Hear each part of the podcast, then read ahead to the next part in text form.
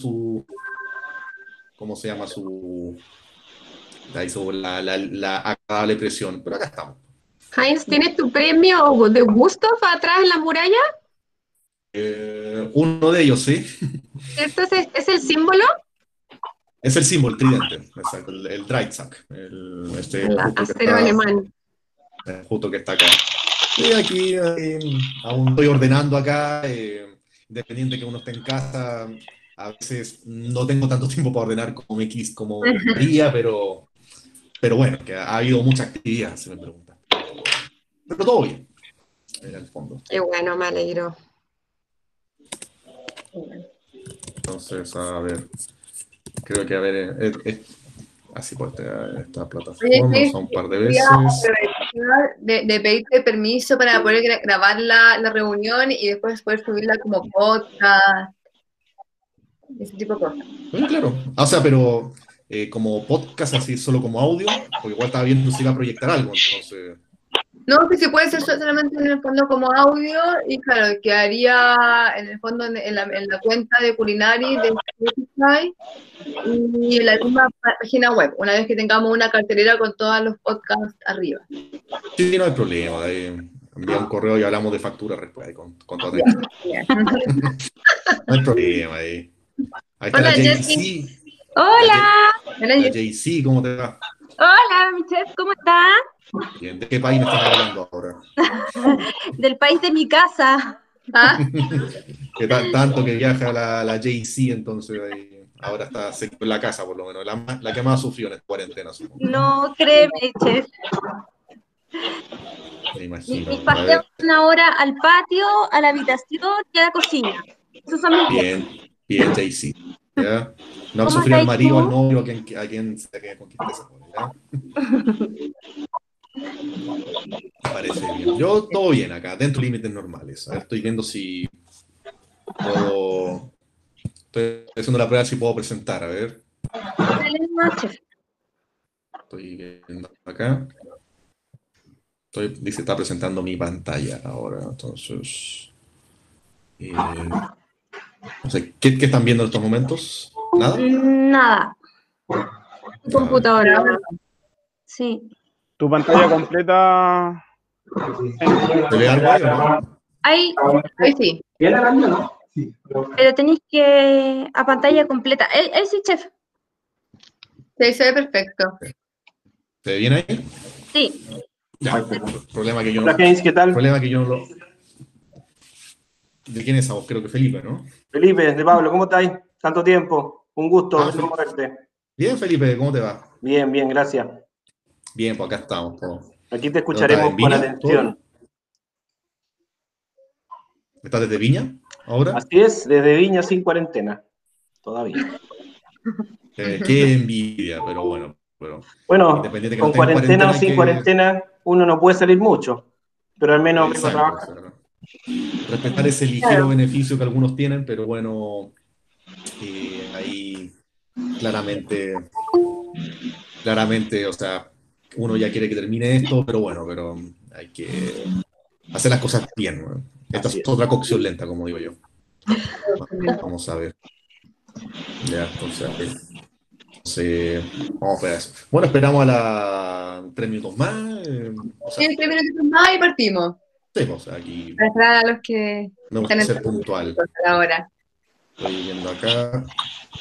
Pues aquí alguien mandó, alguien mandó un mensaje, a ver. Hola.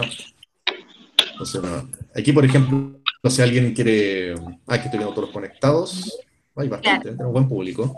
Sí. Sí, súper bien. Había varios inscritos, así que estamos esperando todavía que se conecten más. Sí, pues es parte de- del alumno y la tolerancia entra. Ahora yo cuando hacía talleres eran 20 segundos de retraso, si no para afuera. Entonces, Genial. Y no, huevos, huevos a la pared. ese- esa era mi tolerancia, pero bueno. Qué bueno acá. Y por ejemplo, acá si alguien quiere hacer una pregunta, puede obviamente activar su micrófono, puede preguntar. Pues, ¿no? sí, puede preguntar por, por, el chat ya, y además vamos a hacer una ronda de, de preguntas de unos 10 minutos al final. Ya, como para que ningún problema. y todo. Ningún problema. Total, mi presentación dura tres horas nomás. vamos, a estar, vamos, a estar, vamos a estar bien. Es el asunto, bien. Pero ahora me ven, mi, ahora me ven, me ven solo mi cara o mi pantalla. ¿Qué, están viendo ahora? Realmente cara. cara. ¿Ves mi cara? Ah, ya. Sí. Pero bueno, es que la, la señora me maquilló, entonces eh, eh, está bien ahí, pues, entonces yo no entiendo esas cosas. La JC me enseña eso, pero ahora ya no. Ya,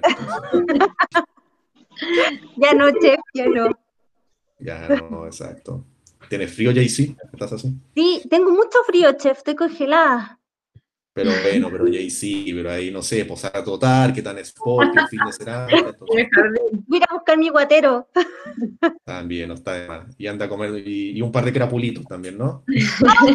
No, ¿por qué me dices eso, Hayes? Asumo que es la que más ha sufrido con que no puedes ir al almacén a comprarlos, ¿no? No he podido ir por mis crapulitos, estoy pasándolo mal. Lo venden en el supermercado, yo creo. Ahora, el que haga, No. un, delivery de cra- el que haga un delivery de crapulitos se va a hacer millonario solo contigo. Entonces, Son demasiado raros para estar en el supermercado. eh, por parte, pues sí, siquiera si uno puede chocolate, comprar yo creo que un sucedáneo de chocolate, una cosa así mala. Bueno, si está tabletones los venden online, entonces, ¿cómo, eh? hay que buscar nomás por JC. pero sí, Vamos a buscar. Perfecto. Oye, qué bueno que hayan hartos alumnos conectados. que emo- que emocionante, entonces. Estamos listos, Sí, ¿no? no sé, pero Sí, démosle. Ya. Bueno, bienvenidos a todos. Eh, le damos la bienvenida a, al destacadísimo chef James Wood, que nos va a dar la charla de ciencia y cocina. Ya también a nuestra jefa de carrera de artes culinarias y servicios, Macarena Navarro, en Santiago. Nuestro jefe de carrera de administración de artes culinarias y servicios en Viña, Álvaro Druillas. Y nuestra coordinadora de admisión, Jessica Cancino, junto con el vicerrector de sede de Viña, Felipe Pablo. Eh, gracias, James, por, por la charla. De, de verdad teníamos muchos inscritos, así que yo creo que están todos los alumnos, potenciales alumnos y exalumnos bien, bien contentos y em- emocionados con la charla que vas a dar hoy. Así que dale nomás. Le voy a pedir a, a todos que apaguen sus micrófonos y sus pantallas para tener una, una mejor señal. Ya pueden ir escribiendo sus preguntas en el chat. Y al final de la, de la charla vamos a hacer una ronda de 10 minutos de preguntas que le pueden ir co- comentando a James. Bueno, así que ningún problema. y bienvenido. Bueno, lo que siempre tengo que decir en toda presentación, mi nombre es Heinz, Vale, o Heinz, pero no hay problema, total, la, la costumbre que uno tiene, pero al contrario, o sea, muchas gracias, es bueno volver a, volver a casa, como digo yo, o sea, eh, fui muchos años parte del- del- de la plantilla culinaria, fueron muy buenos años, y bueno ver que se sigan haciendo este tipo de actividades, porque más que nada eh, sigue con este principio de seguir educando, y ahora claramente adaptándose a esta área o a esta época, en donde de alguna manera tenemos que seguir con este proceso educativo. Entonces, eh, yo obviamente les tengo una presentación, entonces tengo que ver acá, que creo que ahí sí. Entonces, eh, estoy cargándola acá. O sea, me avisan si se ven o no. Estoy presentando mi pantalla. Es el, ¿Alguien preguntó si soy el del ketchup? Sí, soy el del ketchup, curiosamente. Entonces, eh, no sé, Daniela o alguien se, me confirma si se ve la presentación. Sí, se ve. O sea, Perfecto, chef. Se ve, o sea, se ve la olla a presión, ¿no? Entonces, perfecto. ya, perfecto. Entonces, mira, yo, yo no los puedo ver ahora, así que si hay comentario o algo así, me detienen nomás y me avisan. Yo solo puedo ver la pantalla con la presentación, no puedo ver ahí lo que están diciendo o diciendo. Entonces, ahí me avisan, me detienen cualquier cosa y en caso que no se vea, avísenme también, por favor. Bien, pues entonces, eh, me invitaron a hablar, bueno, soy cocinero, ya esa es mi, esa es mi esencia, esa es mi artesanía, pero el día de hoy vamos a hablar de esto que me apasiona muchísimo, que es la ciencia y la cocina. Entonces, eh, para empezar bien esto, primero me tengo que presentar, ya me presentaron correctamente, soy Heinz Wood. la foto a la izquierda hace muchos años, así es que claramente estoy un poco más cambiado ahora. Esa es como mi faceta de, de cocinero. Yo como cocinero siempre ahí eh, amando todo tipo de productos, respetando los productos. Todos los productos tienen un mismo valor eh, culinario, independiente de, su precio. O sea, una papa y una langosta tienen el mismo valor gastronómico para mi juicio, a mi, a mi pensar. Y siempre con un calculador en mano, porque yo era muy eh, calculador y me preocupaba siempre de los rendimientos y los precios de los productos. Y a quien viene a su derecha también soy yo, pero en mi faceta más de, de estudio, porque me declaro eterno estudiante, o sea, soy, me encantan los libros, me encantan las investigaciones, me encantan los papers científicos, soy un cocinero muy curioso, o sea, a mí me gusta saber el porqué de todo, o sea, no me gusta a mí saberlo todo, eso es algo, algo ambicioso, creo, pero sí me gusta conocer el funcionamiento de los productos, eh, a mi juicio, todo tiene un fundamento, todo tiene un porqué.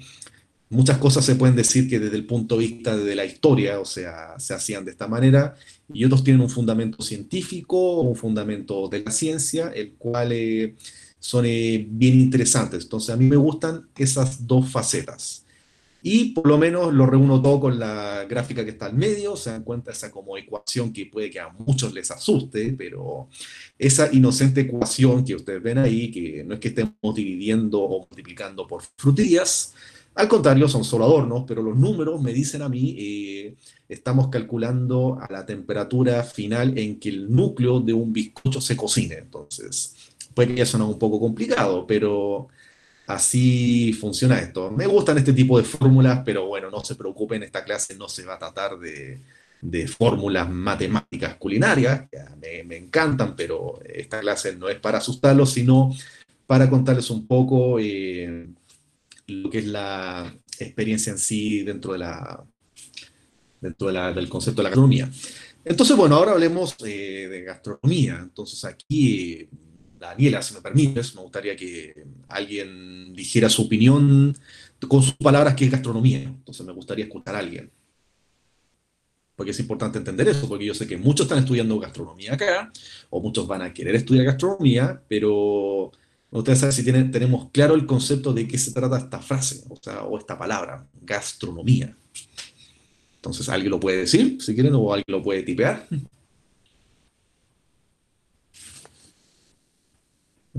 o nadie quiera hablar. No, voy a reírme de nadie, no se preocupen. Aquí estamos para aprender.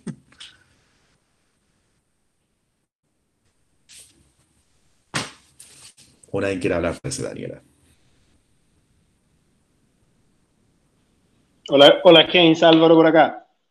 Eh, Álvaro, un gusto volver a saludarte. Eh, en realidad creo que todos los cocineros, ¿cómo estás? Eh, todos, todos los cocineros o los que somos cocineros más viejos, eh, lo miramos y lo queremos como, un arte y como una ciencia, como tú bien lo dices.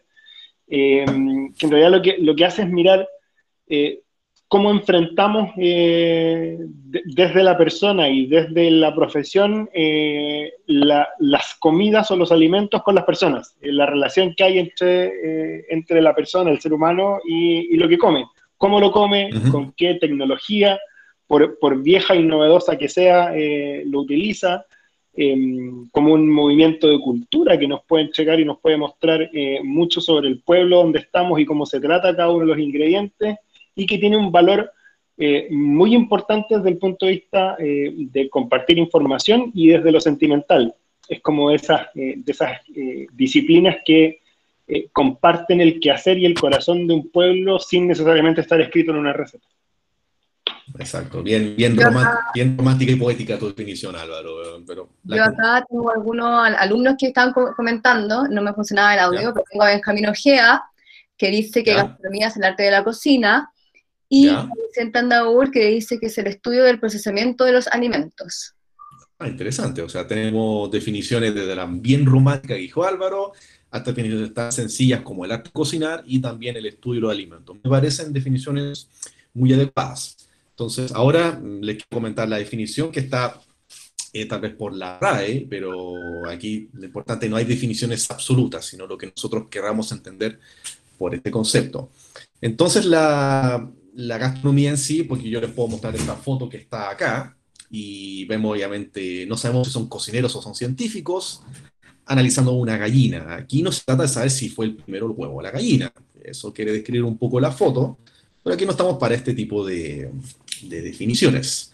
Entonces, por un lado, gastronomía uno lo puede entender claramente como eh, cocinar, ¿ya? Pero para eso está el cocinero. Como digo yo, la gastronomía reúne la cocina, sí, es parte de, pero no es solamente cocinar. Por un lado, bien como dijo Álvaro, es el estudio. Entonces, ¿cómo lo define la RAE en el, diccionario? Dice, es, el, es el, estudio en base a lo que se alimenta el ser humano en relación a su entorno. Eso es gastronomía.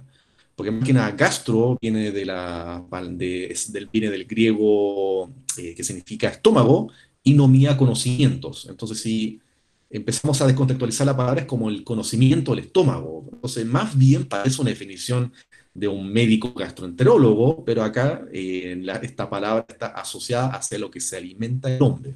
Entonces, una vez más, repito la definición, es el estudio en, lo que se alimenta el ser humano en relación a su entorno. Y destaco ser humano porque estamos haciendo comida para el ser humano. También hay gastronomía para perros y gatos, pero eso es otra historia. Pero además es el estudio. Eh, también relacionado con la alimentación, porque eso es importante. Entonces, como bien dijo antes una vez más eh, Álvaro, eh, o sea, si nosotros, ejemplo, analizamos la, la, gente del sur, como digo yo, o sea, si hay alguien del sur acá presente, la gente del sur se alimenta de mucha papa, tal vez de mucha carne cerdo, de, muchas carnes, y más que por, y por un lado puede ser herencia culinaria allá, pero también es por los productos que están a su alrededor, porque más que nada es una zona de muchas papas, es una zona muy agrícola, entonces son productos que están a la mano. Si pues, por ejemplo, vamos al Caribe, al Caribe uno nota que la gente se alimenta muchísimo de, de comidas muy especiadas, de muchas frutas, y ellos también comen muy especiado, muy picante, porque la cantidad de picor que tienen las comidas es porque nos refresca. Entonces, eso es curioso, que en zonas donde hace mucho calor la gente tenga que comer muy especial, muy picante, porque la, comida al estar muy picante nos hace sudar y ese sudor nos refresca. Entonces, curioso esas cosas. Entonces, todo eso de tipo de estudio y análisis lo hace el gastrónomo. ¿Se entiende? Entonces, yo por eso siempre hablo del gastrónomo, de la persona que estudia y entiende todo este procedimiento de por qué la gente se alimenta de lo que está comiendo. ¿Se entiende? Entonces, por eso uno al principio de broma, uno puede decir, el alumno se alimenta solo de comida chatarra. Bueno, porque no quiere gastar tanto dinero en otras cosas, come simplemente lo que tenga a mano, pero también hoy en día sabemos que estamos muy preocupados de nuestra alimentación. Entonces, eso es importante.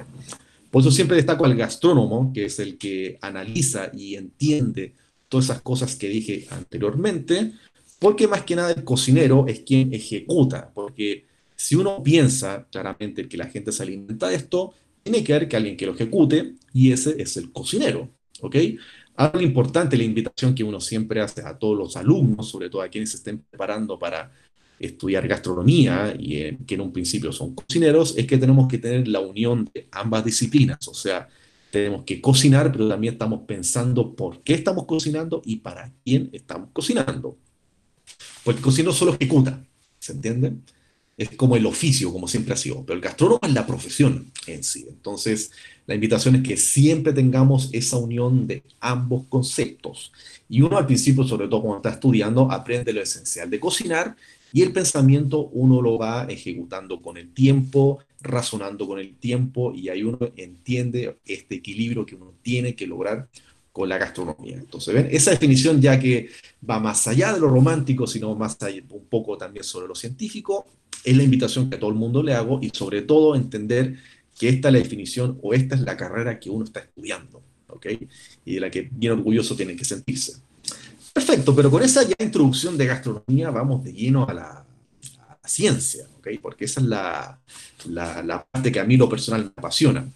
yo me declaro cocinero, que eso es importante. Muchos me dicen cocinero científico, o sea, me encanta que me digan eso, pero eh, tengo la humildad suficiente para decir, el científico, el que hace toda esta investigación, está en el laboratorio. A mí me encantaría, pero le tengo muchísimo respeto a esa profesión, pero en esencia yo soy cocinero, pero que interpreta la ciencia. Entonces, para que entendamos lo que es la ciencia, eh, simplemente se define como la investigación y la búsqueda del conocimiento con evidencia. Eso es toda ciencia y hay muchísimos tipos de ciencia. O sea, tenemos las ciencias sociales, las ciencias biológicas, la física, la química, ciencias políticas, o sea, hay de todo. Pero acá nos estamos enfocando a nuestra ciencia, que sería la ciencia alimentaria. Y el único fin de la ciencia es ampliar el conocimiento. Eso es todo. Porque muchos dicen que la ciencia es la búsqueda de la verdad, y sabemos que la verdad es un tema que ahí uno eh, puede ser debatido en base a ciertas evidencias, pero lo importante es que el gran fin de la ciencia es ampliar nuestro conocimiento, o sea, sencillamente saber más. Y lo divertido cuando lo unimos a lo nuestro, que son ciencias alimentarias o ciencias gastronómicas, nuestras evidencias son bien claras, o sea, nuestra evidencia es un plato finalizado, o sea, uno puede decir, perfecto, tengo esta idea, este concepto de plato, y realizamos ese plato, o este pastel, o esta torta, o esta carne, y la evidencia está, y lo bueno que esa evidencia la pueden ver y testear muchas personas, entonces por eso es tan entretenido nuestro, nuestro concepto. Entonces, lo interesante como dato, que tal vez algunos han escuchado, de tal vez este curso que está haciendo Harvard, que yo lo hice hace muchos años, eh, de ciencia alimentaria, es un curso que está orientado para, la, para la, los científicos, para que a través de la cocina puedan entender mejor ciencia. Porque claramente es mucho más divertido decir la molécula del chocolate que está la molécula del, dióxido, ¿se entiende? O sea, a través de la cocina uno puede aprender muchísimo. Pero perfecto, pero ahora ya unamos estas dos disciplinas que son ciencia y cocina donde sencillamente es el conocimiento científico de los procesos. Y eso se define como el estudio de los alimentos antes, durante y después de su cocción. Porque más que nada, nosotros, el cocinero lo que hace es transformar los alimentos. Tenemos una lechuga, perfecto. ¿Qué hacemos con esa lechuga? La cortamos en trozos, la alineamos con un dressing, con una limoneta o sencillamente con limón y sal. Y ahí hemos logrado un producto porque antes simplemente era un ingrediente y después lo transformamos en una receta. Y la cocción, claramente estamos hablando de temperaturas, pero en este caso no hemos cocinado, no hemos aplicado temperatura a nada el caso de la lechuga. Entonces hay que entender que también, eh, por un lado, tenemos la cocción y la ejecución de la cocina, porque no en todos los casos eh, aplicamos cocción, pero en todos los casos cocinamos, ¿ok? Porque cuando aplicamos temperatura deberíamos decir coccionamos, ¿se entiende? Pero ahí hay que adaptar una palabra a nuestro eh, vocabulario gastronómico, ¿ok? Y esto es sencillamente ciencia en la cocina. Ah, hidratando un poco. O sea, no estoy leyendo sus comentarios, pero se está quedando claro lo que estoy diciendo. Ahí dejen eh, los comentarios, lo leeré después. pero importante me interesa que vayamos entendiendo esto que estoy explicando.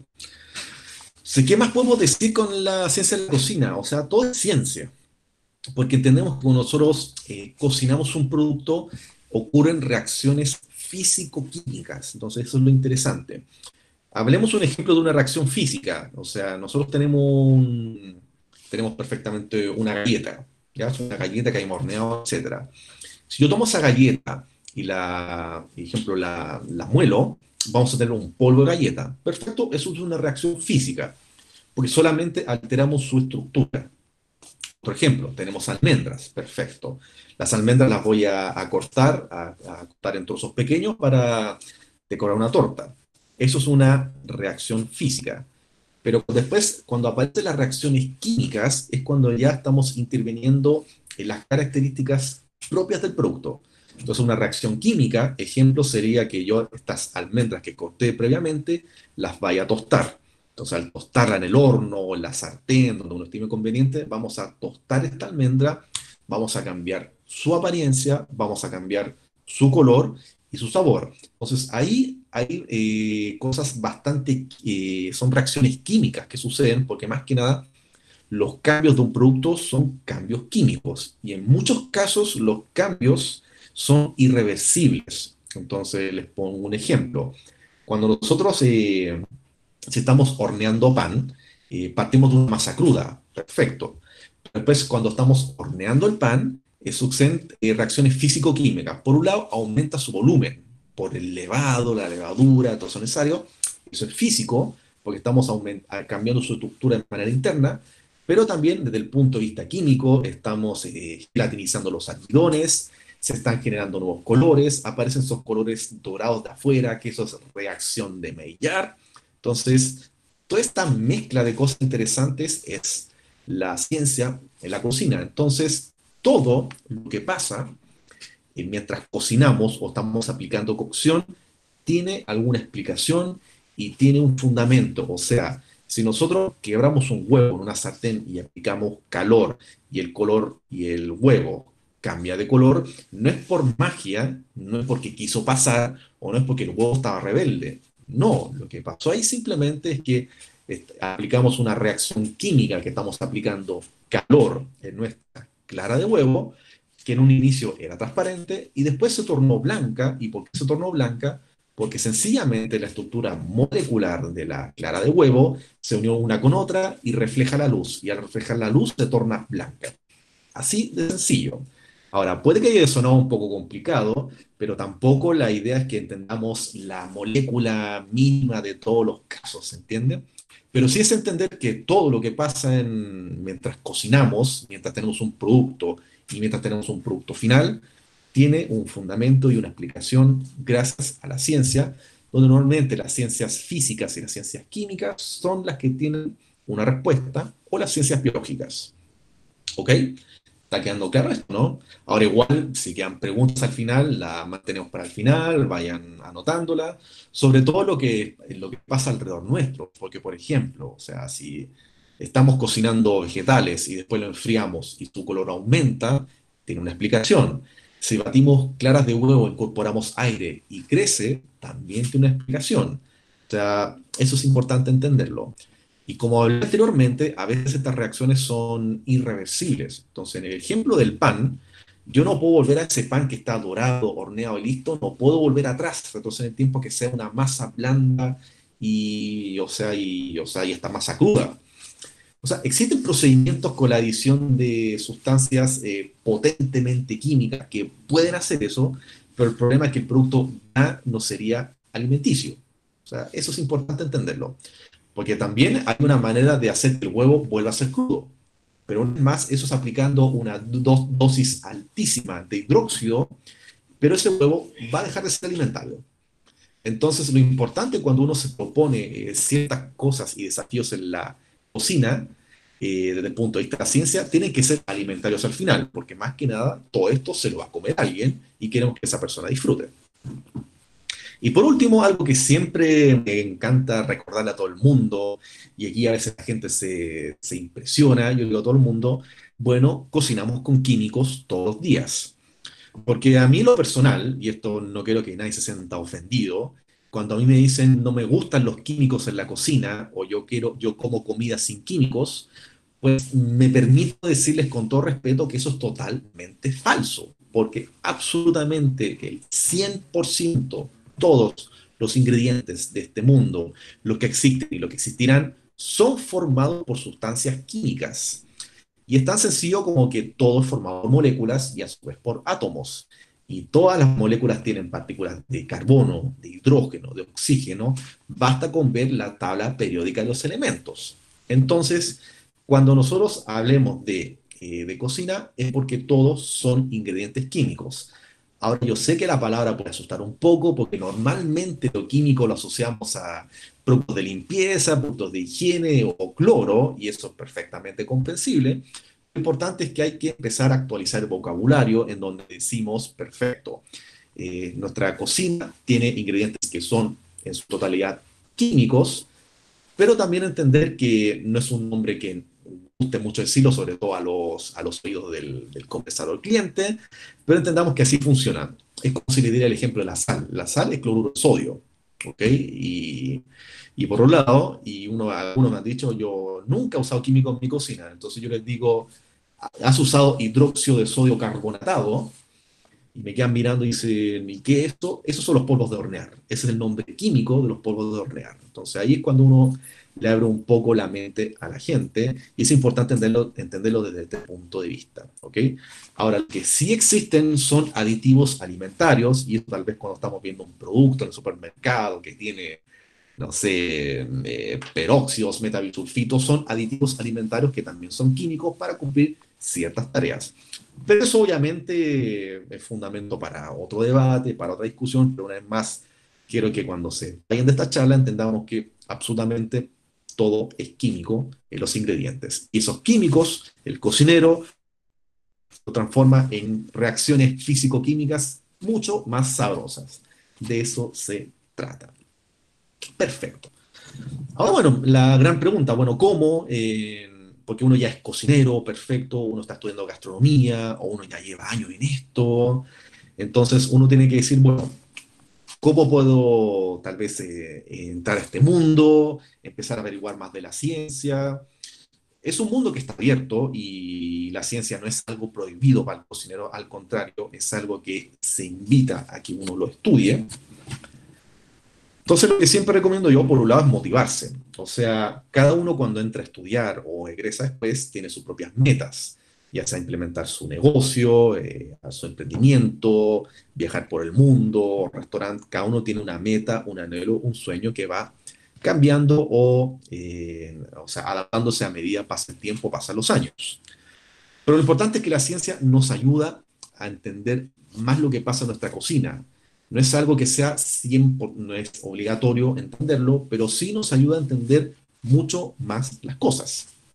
Entonces, lo importante aquí es estudiar y analizar. Entonces, para eso hay gran cantidad de texto, gran cantidad de libros, pero también voy a explicar un método que tal vez es un poco más sencillo.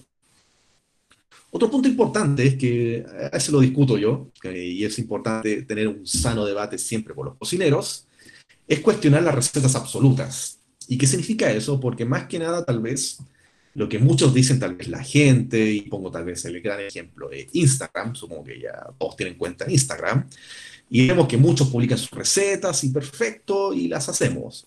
O la típica pregunta, chef, dame la receta, que a veces algunos nos tiene aburrido eso, pero bueno, es parte de... Pero lo importante cuando uno publica una receta, esa receta no es absoluta. ¿Qué significa eso? O sea, si uno no la hace al pie de la letra como lo hice, no necesariamente significa que no va a funcionar.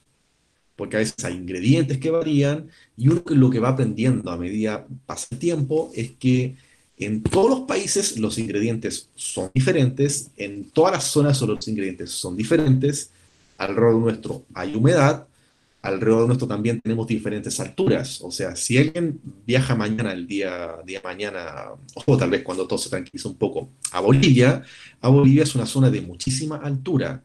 Entonces, ejemplo, si ustedes se llevan su receta de pan, que en Chile la hicieron muy bien, la perfeccionaron, hay sus panaderías perfecto y quiere llevar esta idea de concepto o hacer un pan en Bolivia, les garantizo que esa receta no le va a funcionar. ¿Y por qué motivo? Porque en Bolivia, por la altura que tienen, el agua hierve antes, el agua en promedio hierve a los 90, 85 grados. ¿Y eso qué significa? Uno puede decir, en un pan significa que su pan simplemente no le va a funcionar con la receta que usaban en Chile.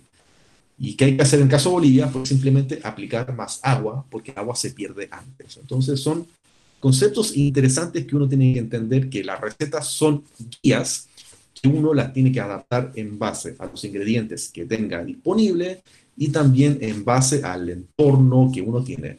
Y si nos damos cuenta, volvemos a la primera definición, que es gastronomía, que es simplemente alimentarse y la relación lo que uno tiene a su entorno.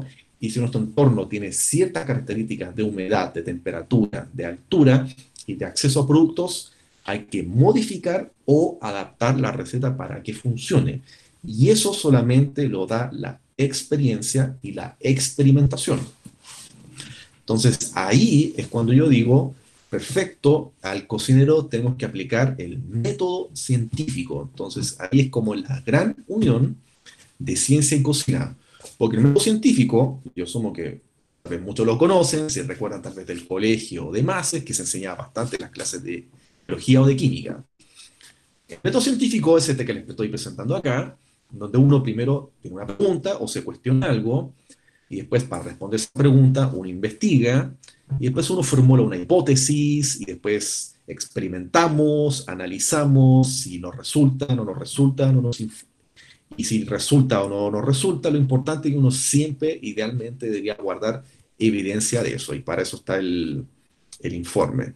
va, se me olvida que, a ver, eh, acá estamos, sí. Se me olvida que esto tiene un puntero láser, entonces, entonces, ¡pum! Así. Y, disculpen, eh, las color. Ya, ahí estamos. Bueno, se ve acá, yo creo, sí. Entonces, volviendo a esto, entonces, si analizamos este método científico, perfectamente es una receta. Tú no perfecto, voy a hacer un pan. Perfecto, pero también uno dice, ¿me funcionará el pan aquí? O tal vez quiero hacer un pan sin gluten, o quiero hacer un pan solo con el integral. Entonces ahí vienen ese tipo de preguntas. O lo clásico, la tendencia ahora, quiero hacer un pan con masa madre. Perfecto, si tal vez antes nunca lo había hecho, o tal vez no tengo el conocimiento, la experiencia necesario, uno empieza a investigar eh, buenas recetas de masa madre, sería aquí en el, en el paso 2. En el paso 3 uno dice, perfecto, lo voy a hacer de esta manera. Y si en este, y experimento, y si en la experimentación me resulta perfecto, lo guardo, y si no me resulta, vuelvo aquí y lo vuelvo a intentar haciéndolo de otra manera. Entonces el método científico es algo que hacemos prácticamente a diario en la cocina, solo que no nos damos cuenta. Entonces, cuando uno dice, has aplicado método científico prácticamente toda la vida, ahora nos estamos dando cuenta de lo que estamos haciendo. Entonces, es una disciplina que aplicamos perfectamente en la cocina. Pero lo interesante de también que también hay un método científico gastronómico, como digo yo, donde por un lado pensamos, o sea, pensamos para quién queremos cocinar, quiero hacer esta receta, tengo esta idea de negocio, quiero hacer este producto, tal vez tengo una, eh, mis clientes son celíacos o quieren cosas saludables, bajas en azúcar. Aquí uno primero piensa lo que queremos lograr. Después hay que mirar, y en mirar está la investigación. Tenemos que mirar cómo lo hacen otros, cómo lo hacen otros chefs, cómo lo hacen otros profesionales, consultar a nuestros profesores. Profesor, ¿cómo usted hace esta receta? que me recomienda. Siempre es bueno mirar, preguntar y también eh, averiguar cómo lo hace el resto para saber si el resto está haciendo algo similar a lo que yo quiero hacer y también porque así de esa manera estamos disminuyendo la probabilidad de errores. Siempre hay que observar cómo lo hacen otros y adaptar ese conocimiento a uno. Es importante eso. Después, bueno, tocar. Entonces, porque más que nada, eh, cuando ejecutamos algo, nosotros palpamos nuestro producto. Lo interesante de la gastronomía, eh, de esta carrera y sobre todo dentro de la cocina, es que usamos a cabalidad nuestros cinco sentidos. O sea, miramos el producto, tocamos el producto, escuchamos el producto, o sea, estamos escuchando cuando la carne se está eh, dorando la sartén, cuando estamos friendo papas fritas, o sea, nuestro oído se entrena para todas esas cosas. Y también, bueno, degustamos, que eso es la, también la parte más interesante y divertida de todo esto, sobre todo para el cliente, o sea, saborea nuestro producto. También, bueno, olemos, entonces, como expliqué antes, entonces, importante saber que en base a nuestro entrenamiento, nuestro olfato, saben que sobre todo en cocina el olfato se entrena muchísimo. Uno tiene que oler todo, tiene que oler lo bueno, lo malo, lo podrido, lo fragante, lo exquisito, de esa manera se va acumulando una base de datos increíble en nuestro cerebro, obviamente eh, eh, entendiendo que los aromas son importantes. O sea, un dato importante, el, el aroma o el olor de los productos es casi o más del 50% del sabor. Por eso uno dice que la gente resfriada o que tiene las narices tapadas no puede saborar bien los productos porque simplemente no tiene eh, aroma o no puede, eh, no puede oler a través de la nariz, en este caso. Entonces es importante entender. ¿Qué más hacemos en gastronomía? Bueno, también te cortamos.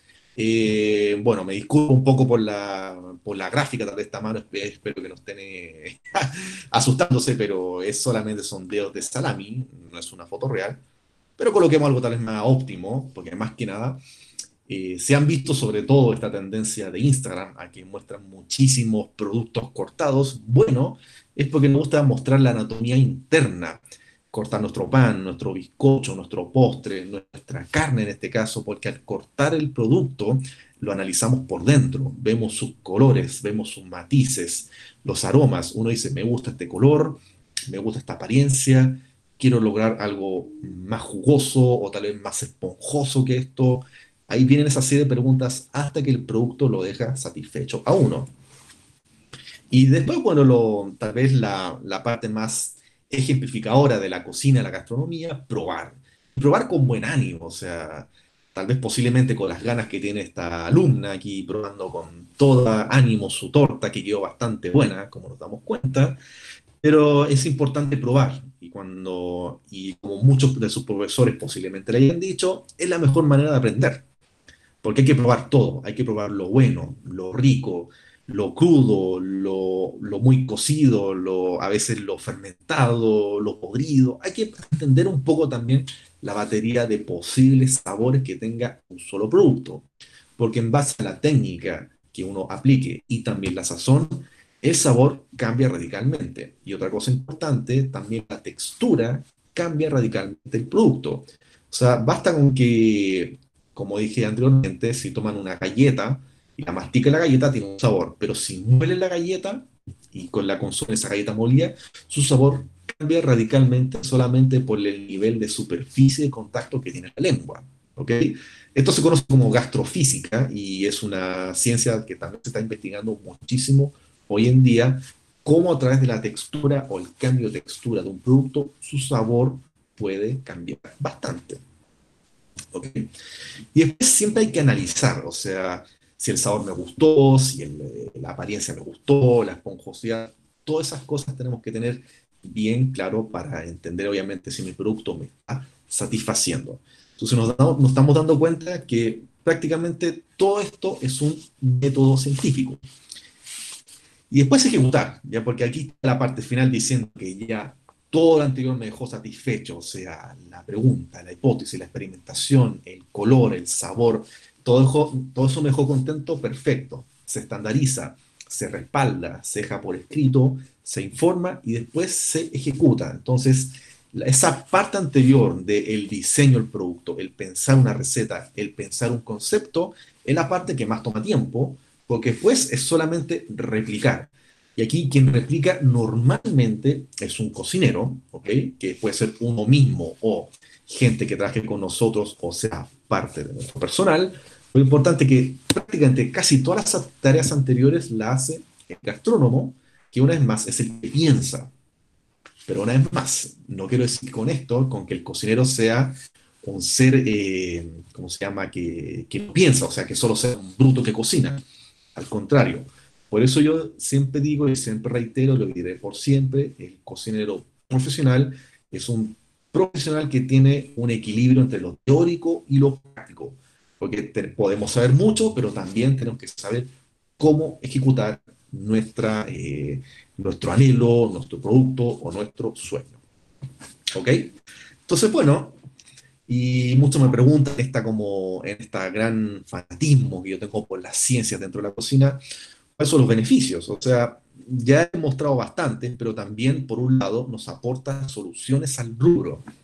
Porque hoy en día nos damos cuenta de que el rubro cambia, o sea, nos estamos dando cuenta en cómo estamos hoy en día, esta clase perfectamente se la podría haber hecho en vivo, en un aula, sentados, todo en conjunto, interactuando de mejor manera. Pero los tiempos dicen, bueno, hay que mantenerse en casa, reposar, y estamos haciendo la clase igual de interactiva, igual de dinámica de esta manera, pues bueno, hay que adaptarse, la solución existe. En el caso de la cocina es exactamente lo mismo. Entonces, por eso vemos hoy día estas soluciones que existen, como haciendo comida en delivery y demás. Entonces, ¿qué tiene que pensar ahí el cocinero? o el gastrónomo con inteligencia pensar cómo ese producto que estoy entregando puede durar más. O sea, cuánta seguridad tengo que aplicar para que ese producto tenga alta durabilidad. Si estoy entregando una carne que está dorada y crujiente y quiero que a mi cliente llegue al final así, o sea, que resista 40 minutos de traslado para que el cliente llegue a su carne óptima, eso es conocimiento, eso es estudio y eso es experimentación. No es llegar y hacer. Entonces, por eso el rubro necesita soluciones. Por eso hoy en día las pastelerías, ejemplo, eh, sobre todo en sus épocas de alta producción, generan recetas de tortas que las tortas les duren prácticamente seis meses congeladas. No hay que asustarse con eso porque después de descongelar esta torta, pareciera como si hubiera sido recién hecha, prácticamente fresca, hecho solamente aplicando conocimiento y tecnología a ese producto.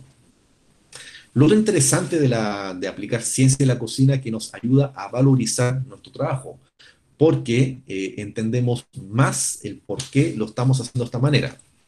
Porque entendamos que cuando estamos sobre todo estudiando, sobre todo como hay muchos estudiantes presentes o están pensando en estudiar después de esta carrera, entendamos que nuestros docentes, sus instructores que tienen alta experiencia les enseñan a hacer el producto. Perfecto. Porque primero uno tiene que aprender las bases, lo esencial. Pero después uno aprende y entiende por qué me enseñaron a hacerlo de esta manera. O sea, si mi profesor dijo, hay que hacerlo de esta manera, porque así la receta, y así, y así lo digo yo, eso tiene un fundamento. Y por eso uno después entiende en un futuro por qué lo hacía de esta manera o por qué lo puedo cambiar el producto de cierta manera o por qué puedo modificar la receta. Y así uno valora mucho más lo que uno hace y le da un fundamento o una respuesta mucho más óptima al producto, al trabajo o a la idea o la solución que yo quiero ejecutar.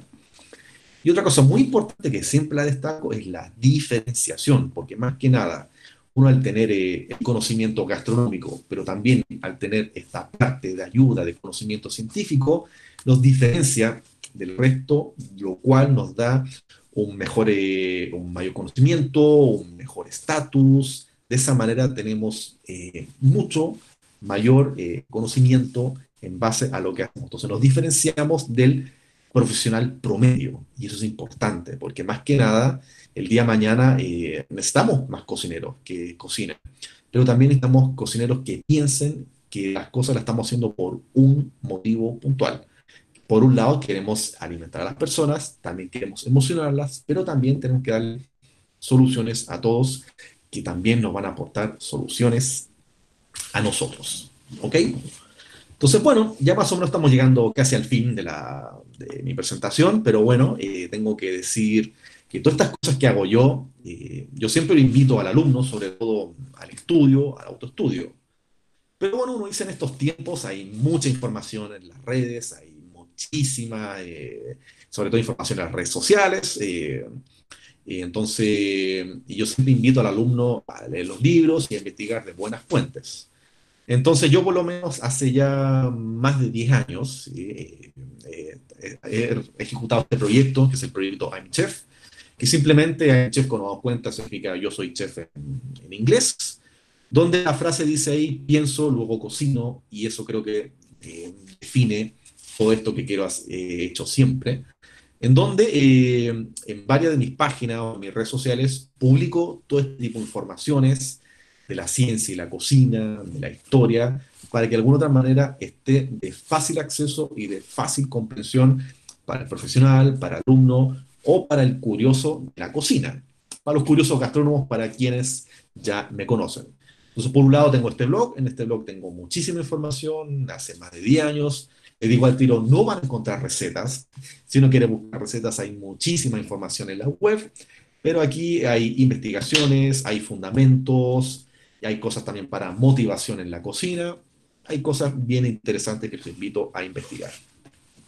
Pero también adaptándome un poco más a los tiempos, eh, estoy, eh, tengo mi, red de Instagram, que si no me siguen, bueno, los invito a que me sigan, pero, y también tengo mi canal de YouTube, donde aquí también hago exactamente lo mismo, o sea, eh, entregando información científico-gastronómica a todo el mundo, hago mucha experimentación, también doy mucha motivación a, los, a, a los alumnos, a los cocineros, a los chefs.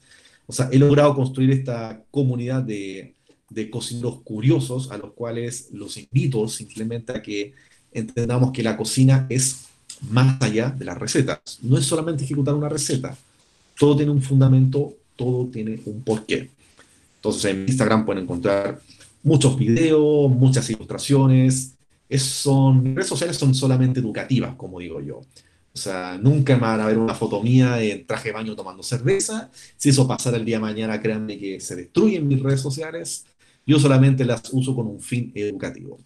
Y mi canal de YouTube, que es exactamente el mismo de Instagram, también más videos, eh, videos muy interesantes. Es un canal que tengo ya hace, hace más de 10 años pero lo tuve un poco abandonado, eh, lo confieso, pero ahora en este último tiempo lo reactivé, lo retomé y ha tenido bastante buena aceptación.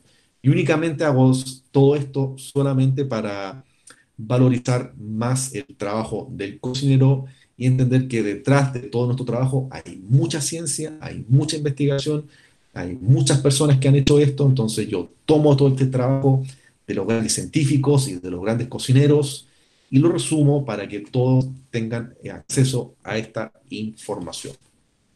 ¿Ok? Entonces, eh, ya con esto está ahí, ya finalizaré y ya me quedan las últimas dos diapositivas. Entonces, estas dos frases más o menos resumen un, resumen un poco el, el, cual ha sido mi fe desde, desde que quise entrar a, a, estudiar cocina. O sea, yo confieso al tiro, desde los nueve años que quería estudiar esto, que quería ser cocinero, pero después con el paso de los años descubrí que hay un este pequeño vacío en el conocimiento del cocinero, donde uno, en vez de criticarlo, digo yo, perfecto, apoyemos en esto, eduquemos en esto, a través de la educación podemos hacer cambios muy sustantivos, entonces a eso me he dedicado y a eso me dedicaré por siempre. Siempre seré cocinero, pero también siempre seré un educador que usa la ciencia para poder lograr este conocimiento. Entonces, por eso coloco que esta es una frase que decía Fernand Point, que es un, es un célebre cocinero francés, ya estamos hablando del, del 1900, eh, dice, el deber de un buen cocinero es transmitir a la nueva generación todo lo que ha aprendido y experimentado. Entonces siento que eso es lo que intento hacer y lo que logro hacer y lo que me ha dado buena respuesta y buenos resultados.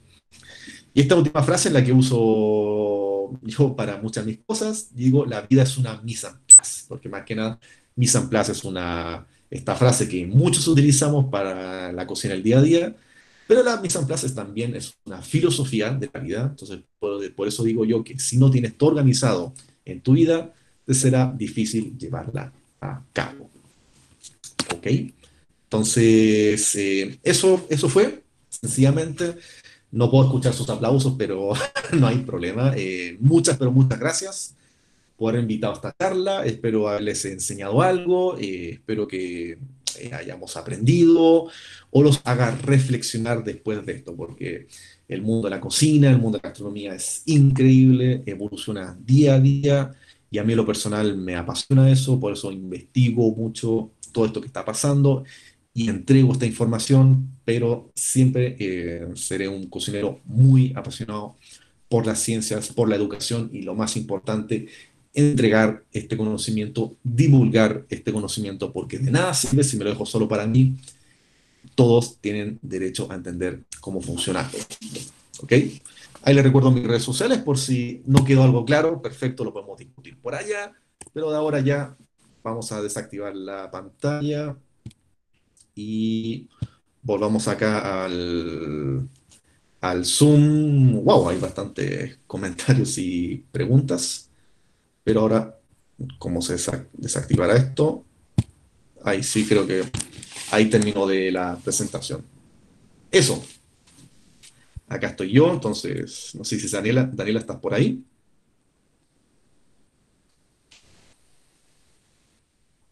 Para no quedarme acá hablando solo. Veo su comentario, gracias. Eh, vamos a ver el chat que han dicho. ¿Mm?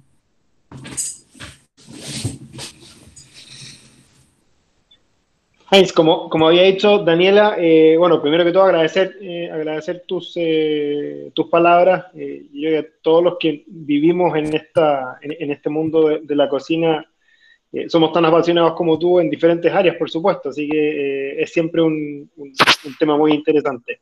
Dejamos abierto estos últimos 10 minutos para ver si alguno de ustedes, chiquillos, quiere hacer alguna pregunta a Heinz. A lo mejor ya hay alguna dentro de los comentarios, Vicente Andaur decía, yo, probablemente él podríamos eh, preguntarle que, la, escriba. Hay una pregunta acá, por ejemplo, Heinz dice, ¿qué función em, cumplía el azúcar eh, en la levadura? Em, hay otra pregunta más que hace don Tomás Rodríguez, que dice, consulta, ¿para qué sirve introducir un trozo de carne de vacuno en una salmuera, sal, azúcar y agua? ¿Y qué efectos tiene el azúcar? No sé si quieres partir con alguna de esas. Sí, o sea, ¿con cuál partido? Yo ahora estoy viendo el chat y estoy viendo la pregunta de Tomás Rodríguez, que fue la que eh, consultaste primero. Entonces ahora yo estoy leyendo el chat, entonces puedo leer sus preguntas. Entonces, a ver, eh, respondiendo a la primera pregunta de la levadura, a ver, la, la levadura es un organismo vivo, es un, es un, eh, es un hongo, la Saccharomyces cerevisiae, como, como decir, o sea, la levadura, y esta para, necesita alimento, entonces, ¿de qué se alimenta? De azúcares, y eso es importante detallarlo, azúcares. Eh, entonces, los azúcares tenemos, por un lado, el azúcar, que es la sacarosa para, para nosotros, eh, y tenemos en la harina, también hay azúcares, porque tenemos la glucosa. Entonces, lo importante es que si nosotros le damos azúcar, la azúcar de mesa, el azúcar granulada a la levadura, la vamos a alimentar, pero la levadura que tiene que hacer tiene que descomponerla, tiene que descomponerla en fructosa y glucosa. Entonces, al descomponerla y consumir esa glucosa y fructosa, genera dióxido de carbono. Entonces, es, los azúcares son necesarios para que la, la, levadura, en este caso, cumpla su proceso de fermentación, que es la generación de gas carbónico, y por ese motivo se generan estas esponjas o los, eh, los panes lavados, ¿ya? Espero que haya quedado claro.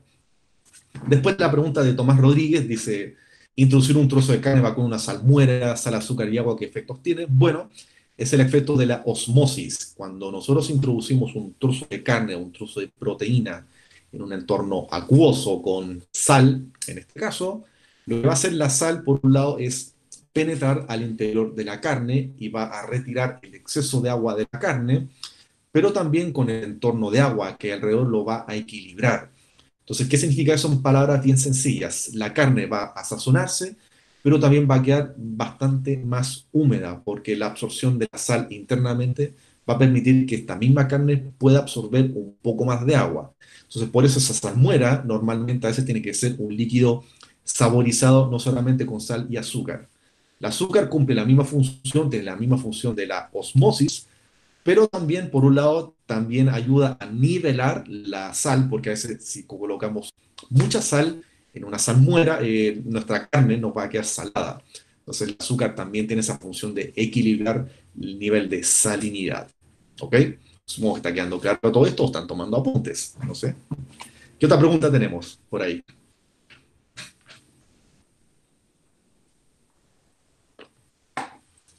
¿O no hay más preguntas?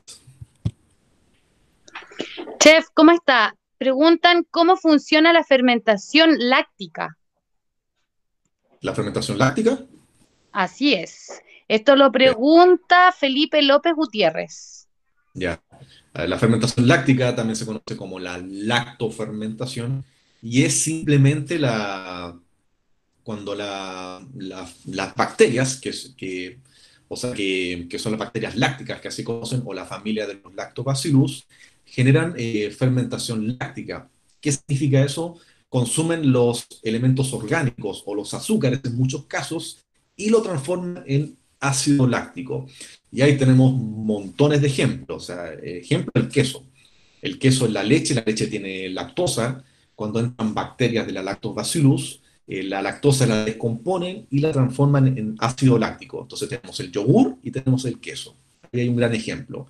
Y después también tenemos los ejemplos tal vez del kimchi, que el kimchi es un repollo fermentado, o el sauerkraut, que bueno, yo le digo así, o también conocido como chucrut en Chile, es un, también una fermentación láctica porque estas mismas eh, bacterias lácticas eh, fermentan o consumen los azúcares de, de estos elementos y lo transforman a su vez en ácido láctico. Eso es la lactofermentación. Yo tengo una pregunta acá de Agustín Díaz que pregunta, Chef, ¿cómo se fue dando cuenta que le interesaba esta visión de la cocina? ¿Cuáles fueron las primeras inquietudes que le surgieron? A ver, o sea, esto tal vez de, aprender la cocina más allá de las recetas. Claro, como la experiencia de cocina más. Me, empezó apenas entré a estudiar, o sea, yo entré a estudiar a los 18 años en, INAPA, yo estudié ahí, no existía culinaria, entonces para que no me reten. Eh, entonces ahí lo que pasó fue que, obviamente, yo era muy curioso, yo hacía muchísimas preguntas, entonces yo siempre digo que la, el gran momento cuando yo dije, mm, quiero hacer esto, fue cuando le preguntaba a un profesor mío, eh, porque nos estaba enseñando a hacer huevos pochados, el terror de todos los alumnos. Eh, me dijo, yo le pregunté, profesor, ¿por qué hay que añadirle vinagre al agua? Y el profesor no supo responderme. Y mm, yo no quedé decepcionado a mi profesor, al contrario, fue un profesor de muchísimo conocimiento y mucha experiencia. Pero yo quería saber por qué el vinagre el agua. ¿Y qué pasó en esa época? O sea, no habían libros eh, así tan especialistas de ciencia de cocina como lo hay hoy en día, y tuve que ir a los libros de química, y recién ahí encontré mi respuesta. Entonces, en esas lecturas, en, esa, en esas investigaciones que hacía, me di cuenta del, increíble mundo de, de, los fundamentos científicos que nos dan eh, respuestas hacia los sucesos en la cocina. Entonces, yo creo que ese fue como el gran suceso que, que yo dije a mí mismo, perfecto, me encantó esto, y ahí fue cuando seguí estudiando, seguí estudiando, y hasta el día de hoy sigo estudiando, porque es lo que más me gusta. A mí en persona me encantan los libros, detrás mío hay muchísimos libros, creo que están un poco más abajo de la cámara. También me encanta leer eh, papers científicos sobre todas estas innovaciones del mundo culinario. Entonces, eso fue, sencillamente. ¿Eh? ¿Qué otra pregunta más? A ver. Hola, Chef de, Vale Crocó.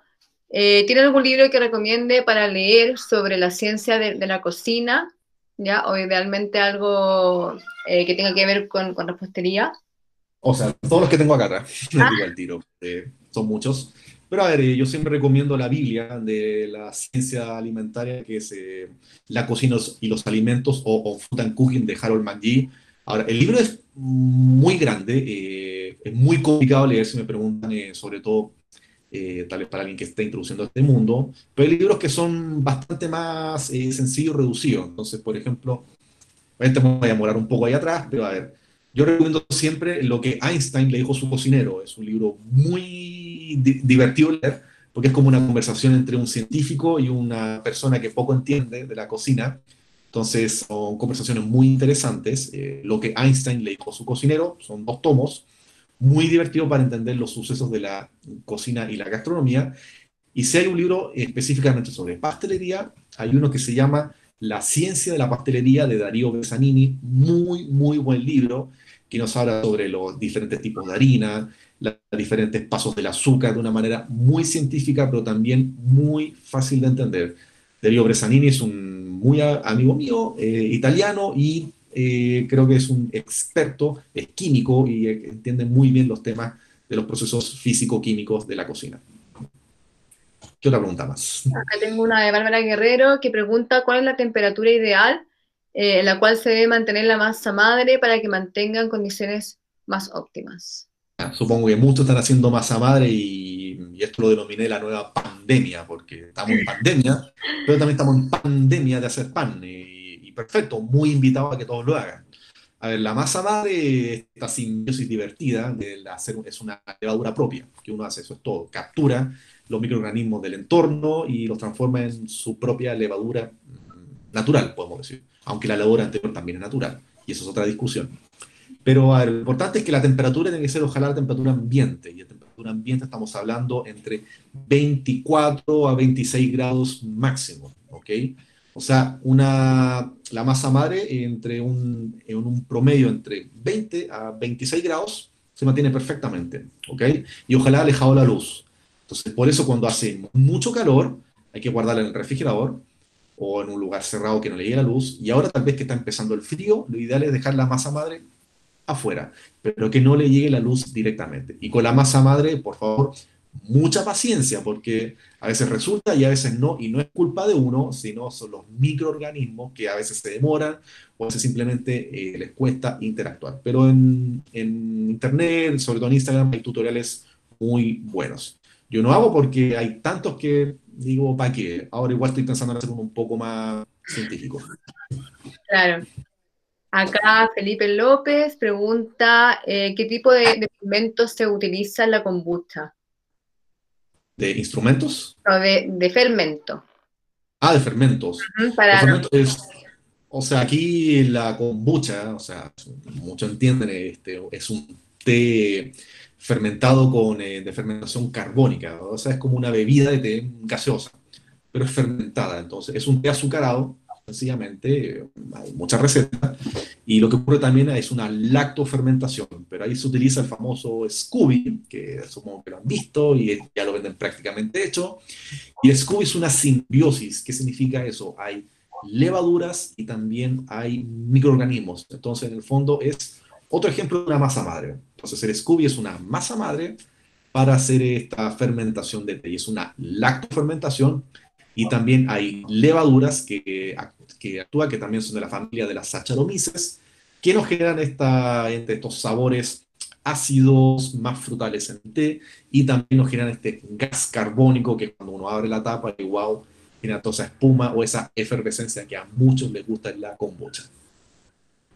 Mm, a ver, preguntan también, ¿es posible, eh, pregunta Germán Vial, ¿es posible la generación de kefir para la producción de productos lácteos de manera natural o se necesita comprar? ¿Cómo dice? La generación de kefir para productos lácteos. O sea, el kefir también es otra, es otra simbiosis, al igual que lo he nombrado anteriormente. Venden bases de kefir hechas. Pero a ver, es como cuando uno quiere hacer yogur. Cuando uno quiere hacer un yogur, tiene que partir de un yogur, curiosamente. Entonces, si yo quiero hacer un litro de yogur, puedo partir con un yogur más pequeño, porque ese yogur ya tiene la colonia de bacterias eh, que son eh, necesarias para generar un nuevo yogur. Entonces aquí yo veo que hay muchas preguntas sobre el fermentar y me parece bien que estén entrando en este mundo. La fermentación es un buen, es un buen mundo, no solamente para que se fermenten ustedes, sino para que fermenten eh, alimentos también. Pero eh, es importante entender que entre la fermentación y la pudrición hay una línea muy delgada. Entonces, si uno fermenta mal, se pudre el alimento. Así de sencillo. Entonces, eso solamente lo da la experiencia. Entonces, por eso, al principio, es bueno partir eh, comprando productos que ya están previamente hechos hasta que uno forme su propia simbiosis y lograr esta base. Es igual que hacer una masa madre, es igual que hacer un buen Scooby de kombucha. Hay que partir primero haciéndolo y fallando hasta después lograr esa simbiosis porque son microorganismos y a veces es difícil controlarlos. Tengo una última pregunta que vamos a hacer para ir cerrando ya en honor al tiempo de Martín Ignacio Díaz, también de la, de la fermentación. Él pregunta qué tipo de fermentaciones crean probióticos. Probióticos, bueno, probióticos son alimentos funcionales. Y una vez más ahí tenemos, son generalmente las, lacto, las lactobacterias de la familia del lactobacillus y generan eso. Los probióticos son un, son producto que tienen un valor funcional agregado. Entonces, eh, generalmente podríamos decir y con toda seguridad que, por ejemplo, un pan de masa madre es probiótico, porque tiene una función extra que el almidón está mucho más digerido, entonces prácticamente engorda menos, ¿ok? Pero eso es otra discusión. Pero los probióticos eso es en el fondo, entonces prácticamente casi todas las bacterias, lactobacterias que generan ácido láctico, sucede eso. Genial. Yo creo que con esas preguntas estamos. Eh, no sé si alguien más quiere agregar algo. Yo agradecerles a todos, especialmente a Heinz, que voy, vaya.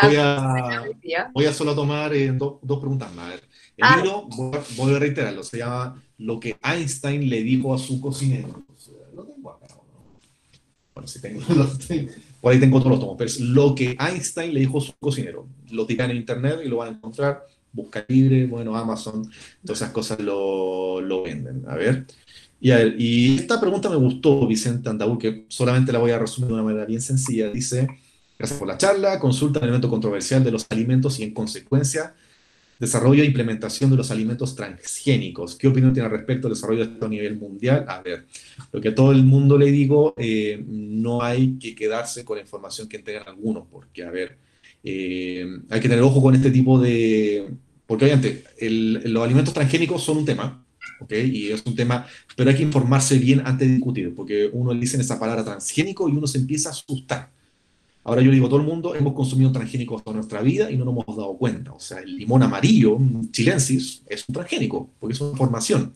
Entonces lo importante es entender lo positivo y lo negativo de los transgénicos, ¿ok?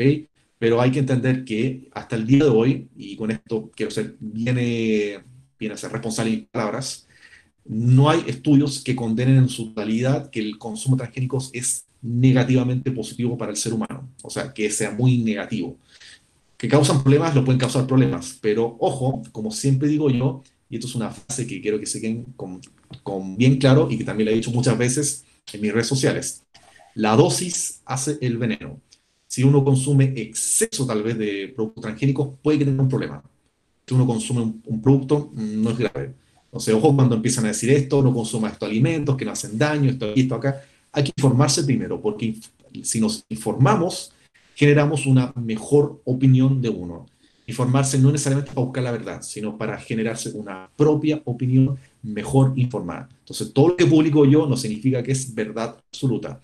Al contrario, es base a lo que yo he investigado, lo que he estudiado, comparto como opinión personal para que a otros les sirva, para que se informen más.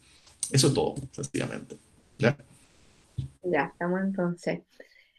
Muchas gracias por la charla, Heinz. En verdad estuvo muy buena, eh, muy interesante. Creo que todos aprendimos mucho, me incluyo. Y también eh, gracias a nuestros jefes de carreras por acompañarnos y a todos nuestros alumnos profesores y exalumnos que estuvieron presentes. Esperamos verlos en, una de nuestras próximas charlas y eso, nos vemos. Que estén muy bien todos. Perfecto, un, gusto, o sea, muchas gracias por asistido. Saludos a, que no lo vi, saludos querida Pitonisa, no me dijiste que estabas acá y me estás saludando ahora. Qué honor a Abel haberte estado acá.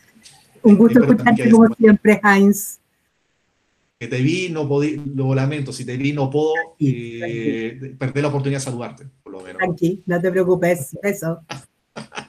Exacto, entonces una vez más, muchas, muchas gracias por su asistencia. Bueno, cualquier duda, ya saben dónde encontrarme y encantado de este tipo de charla futuro, ya sea de esta manera o ojalá en vivo en directo en contacto con los alumnos. Sería buenísimo. Un abrazo, Heinz. Cuídate mucho. Nos vemos.